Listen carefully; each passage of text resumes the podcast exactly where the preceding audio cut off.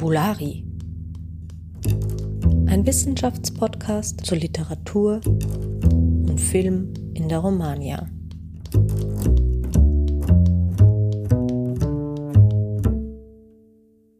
Und herzlich willkommen auch diese Woche bei Fabulari. Und wie jede Woche haben wir auch heute eine spannende Gästin. Und zwar begrüße ich heute hier Vera Wurst. Hallo liebe Vera, herzlichen Dank, dass du dir heute Zeit genommen hast für ein Gespräch. Und bevor wir mit deiner Forschung uns beschäftigen, beziehungsweise mit deiner Interpretation von Conservas de Samantha Schweblin, einer argentinischen Autorin, wäre schön, wenn du dich kurz vorstellen könntest. Okay. Ja, hallo, ich freue mich sehr, hier zu sein. Mein Name ist Vera Wurz. Ich weiß, das ist ein sehr deutscher Name, aber ich komme aus Peru und ich promoviere derzeit in der Freie Universität Berlin im Lateinamerika-Institut und da arbeite ich auch als wissenschaftliche Mitarbeiterin und unterrichte über Literatur und feministischen Themen und ja, ja, genau. Und da wären wir auch schon gleich beim Thema, weil indirekt warst du eigentlich schon mal Gästin bei uns, wenn man das so sagen kann, da ja einer deiner Studierenden, nämlich David Rojas, bei uns über seine Seminararbeit gesprochen hat, die er im Rahmen äh, einer deiner Lehrveranstaltungen geschrieben hat. Folge 25 war das, für jene, die das nachhören wollen. Und in äh, diesem besagten Seminar ging es ja eben um feministische Literatur im lateinamerikanischen Kontext. Schon im Interview mit David habe ich diese Frage gestellt und es ist eine kontroversielle Frage, aber eben weil es keine eine eindeutige Antwort gibt, möchte ich sie auch dir stellen und zwar ist die Frage, was verstehst du persönlich unter feministischer Literatur? Ja, also wir fangen direkt an tatsächlich mit einer sehr schwierigen Frage, ne? weil es gibt ja sehr viele Formen von Feminismen und deswegen auch viele Definitionen von feministischer Literatur. Aber für mich, feministische Literatur hinterfragt patriarchalische Werte und, und Strukturen und versucht die Rolle der Frauen neu zu definieren. Also eine soziale, eine neue soziale Ordnung aufzubauen. Und eine soziale Ordnung, die nicht nur nicht sexistisch ist, sondern auch nicht rassistisch, nicht klassistisch, homophobisch etc. Ne? Also ich habe eine intersektionale Ansicht äh, vom Feminismus. Mhm. Und die zeigt sich deutlich in Geschichten wie La pesada valija de Benavides, auch von Samantha Schweblin, oder Las cosas que perdimos en el fuego von Mariana mm, Enriquez. Enriquez, ja. Ja, beide befassen sich ja mit Frauenmord, ein Thema von besonderen Relevanz in Lateinamerika. Aber ich denke, dass auch Geschichten, in denen Frauen einfach nicht stereotypisch dargestellt werden, kann man als feministisch ansehen. Also ich denke, die feministischen Themen können im Vordergrund oder im Hintergrund stehen. Mhm. Also ab wann ein Text feministisch ist, ich denke, das hängt von der Interpretation letztendlich ab. ja, ist ja auch schön, dass wir da quasi einen Teil davon äh, auch mittragen.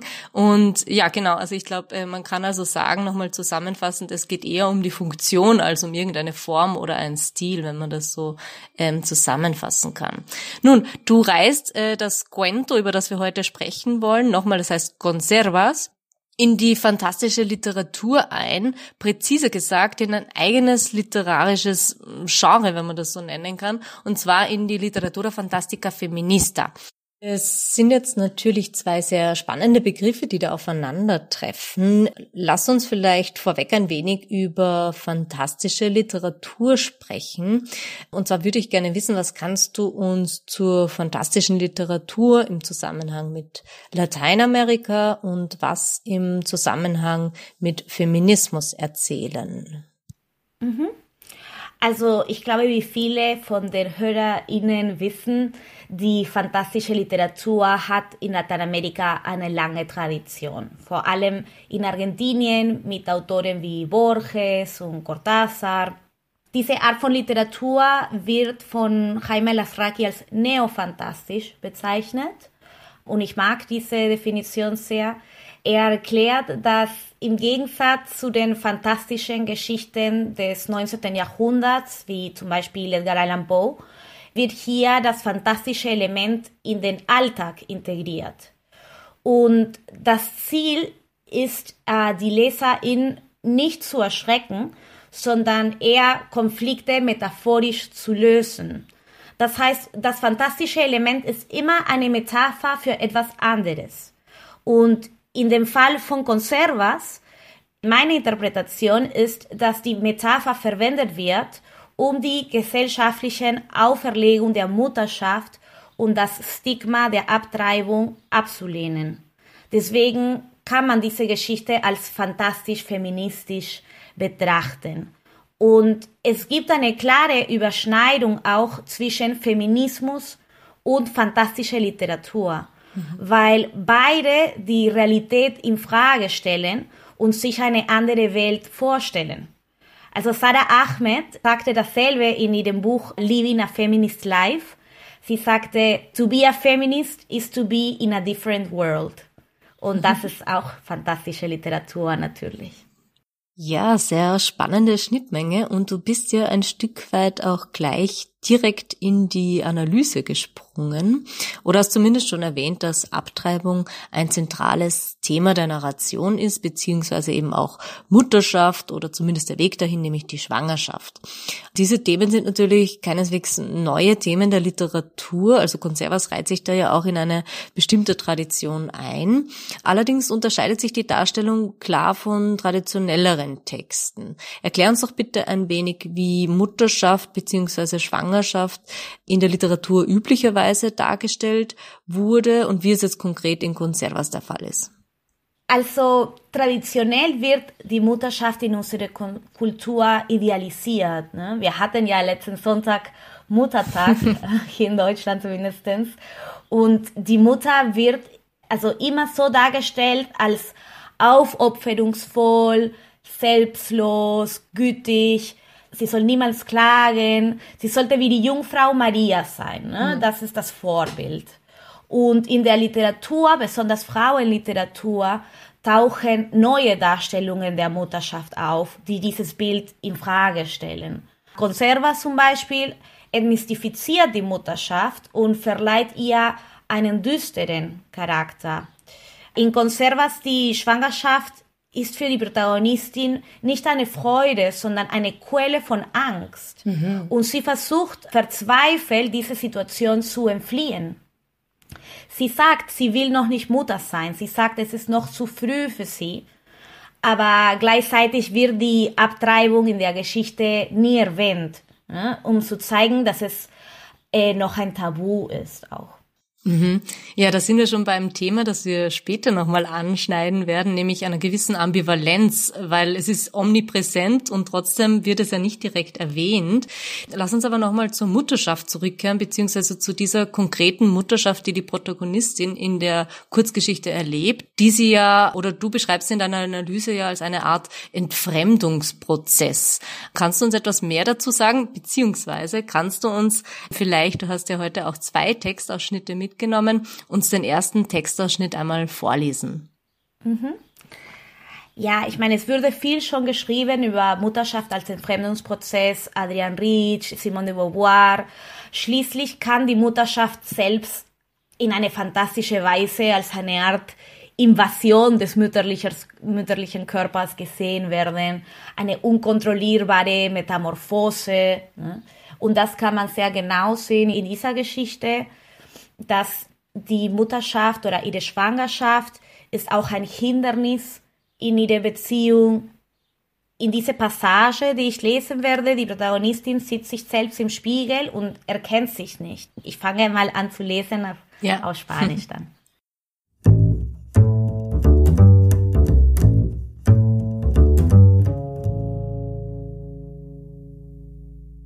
El tercer mes me siento más triste todavía.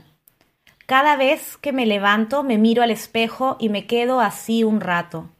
Mi cara, mis brazos, todo mi cuerpo y por sobre todo la panza están cada vez más hinchados. A veces llamo a Manuel y le pido que se pare a mi lado. A él en cambio lo veo más flaco. Cada vez me habla menos.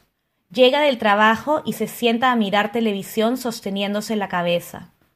No es que ya no me quiera, ni que me quiera menos Sé que Manuel me adora y sé que como yo no tiene nada en contra de nuestra Teresita. So nennt sie die Protagonistin ihre Fötus.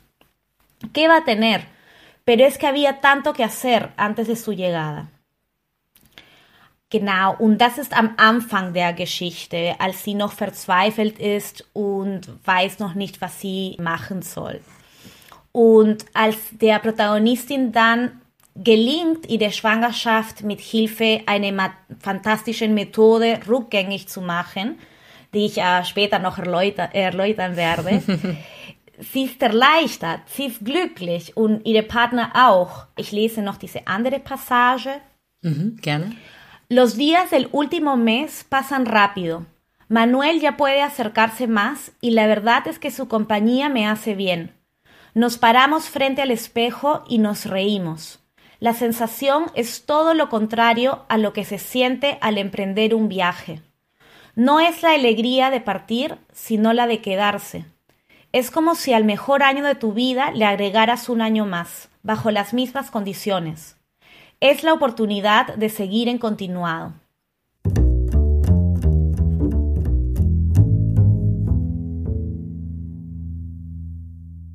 Ich fand diese beiden Passagen auch sehr interessant, weil das Element von dem Spiegel ist sehr präsent in der fantastischen Literatur. Mhm. Auch wenn wir über Entfremdungsprozess äh, sprechen, sich nicht im Spiegel zu erkennen oder danach sich wieder zu erkennen, hat auch eine große Bedeutung.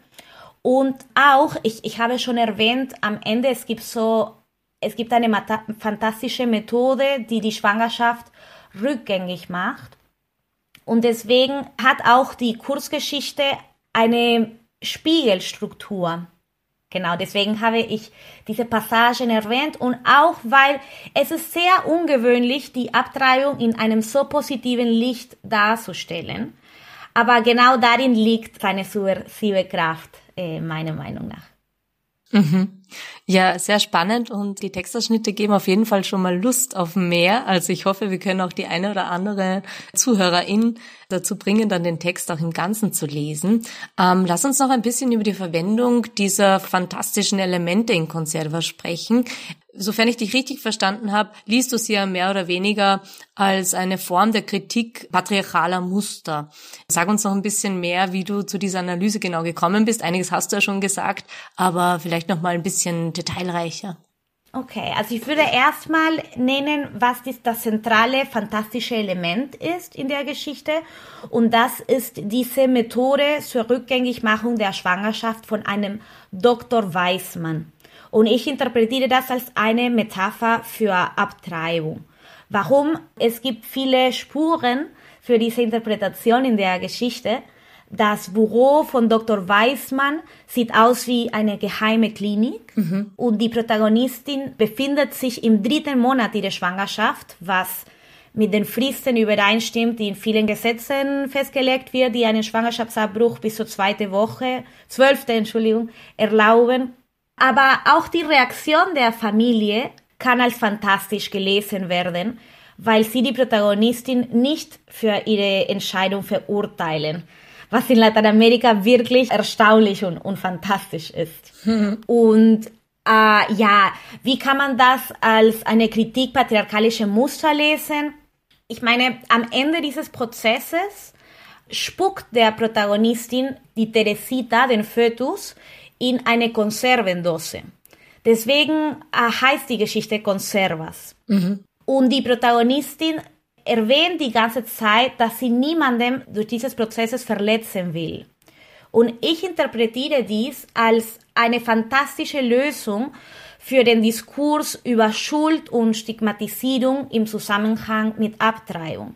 Mhm. Wie könnte man eine Abtreibung vornehmen, ohne diese komplexen emotionalen Auswirkungen und vor allem ohne die damit verbundene soziale Stigmatisierung? Es ist eine Gesellschaftskritik. Als diese Geschichte geschrieben wurde, muss man auch daran denken, war die Abtreibung in Argentinien noch illegal. Mhm. Und das Stigma ist immer noch präsent. Ne? Ja, sehr interessante Lektüre des Textes auf jeden Fall, die du da angestrengt hast. Und gerade im lateinamerikanischen Raum gibt es ja nicht nur Länder, die Abtreibung kriminalisieren, sondern die auch enorm hohe Freiheitsstrafen dafür gewählt haben, wie zum Beispiel in El Salvador, wo es ja bis zu 40, 50 Jahren Freiheitsstrafe drohen, wenn man abtreibt. Wobei man traurigerweise ja äh, nicht bis nach Lateinamerika schauen muss. Auch im europäischen Bereich gibt es ja Länder, die die Gesetze da wieder strenger gemacht haben. Also es ist auch äh, politisch ein sehr brisantes Thema, das hier eben literarisch behandelt wird. Ja, bei der Titelsuche für diese Folge habe ich eben daran gedacht, äh, fantastische Abtreibung zu wählen. Das klingt jetzt natürlich erstmal super befremdlich, eben äh, weil es sehr positiv klingt, weil fantastisch natürlich äh, ein ambivalenter Begriff ist, der auch als großartig, wunderbar gelesen werden kann. Und wie du selbst schon gesagt hast, ist es ja eher ungewohnt, eine Abtreibung in so positivem äh, Licht zu umschreiben. Genau diesen Effekt hat aber eben ja auch die Geschichte ein Stück weit. Auch wenn der Prozess als solches konfliktiv ist, ist die Protagonistin hinterher glücklicher und auch ihr Partner. Ähm, du hast ja auch über die Wirkungen oder die Konsequenzen, die das Ganze für die Partnerschaft hat, ein bisschen gesprochen durch die Passage, die du vorgelesen hast. Möchtest du noch ein paar Worte ergänzen zu dieser Ambivalenz, die ja sehr präsent scheint in dem Werk? Ja, ich spreche meine Interpretation dieser Geschichte über eine unheimliche Mutterschaft mit dem Konzept von Freud, dass das Familiäre zu bedrohlich äh, wird. Mhm. Und in der Geschichte einerseits fühlt die Protagonistin eine tiefe Verbundenheit mit Teresita, mit dem Fötus in ihrem Bauch. Sie ist für sie familiär, sie ist in ihrem Körper. Doch äh, die Veränderungen, die ihre Schwangerschaft in ihrem Körper hervorrufen, werden also das Familiäre in Ängste verwandeln. Und was auch interessant ist über die Geschichte und ihre spekulare Struktur, also oder Spiegelstruktur, ist, dass in dem Fall der Grund vom Angst ist, was in der Realität passiert, die Schwangerschaft. Ja. Und was ihr erleichtert, ist das Fantastische. Also mhm. es ist andersrum. Hm? Ja. War sehr spannend. ja, leider haben wir nicht so viel Zeit. Wir sind ja leider zeitlich immer etwas beschränkt in diesem Format. Aber was ich auch noch sehr gerne wissen würde, weil wir haben ja eingangs schon ein bisschen gesprochen und gerade die Ambivalenz scheint dich ja noch länger zu begleiten in deinen Forschungsvorhaben, äh, beziehungsweise eben auch Fragen der Mutterschaft. Und äh, ich wollte dich fragen, ob du ein bisschen mit uns über deine Dissertation noch sprechen möchtest. Ja, ich will noch nicht so viel verraten, weil ich am Anfang meines Forschungsprozess bin, aber äh, für mein Promotionsprojekt recherchiere ich noch über mutterliche Ambivalenz in der zeitgenössischen lateinamerikanischen Frauenliteratur. Aber ich konzentriere mich im Moment auf Darstellungen der Animalität. Äh, ich habe gemerkt, in vielen von diesen Geschichten, äh, Werken über Ambivalenz äh, sprechen immer tauchen Tiere auf. Mhm. Und das will ich, ich will jetzt diese Tiere folgen und sehen, wo, wo sie mich führen. und ich interessiere mich für die Erforschung der Mutterschaft als was Primäres, Tierisches. Und dafür möchte ich einen Treffpunkt zwischen Gender Studies und Animal Studies finden. Ja, wir freuen uns auf jeden Fall schon auf deine zukünftigen Forschungsprojekte und wenn das Werk dann mal vollendet ist, dann verlinken wir es natürlich auch gerne in den Show Notes. Vielen lieben Dank, dass du dir heute Zeit genommen hast für dieses spannende Gespräch und ja, ich hoffe, wir hören uns bald wieder. Vielen Dank, Stefanie, es hat so viel Spaß gemacht. Sehr schön. Dann, eh, que tengas un buen día. Igual.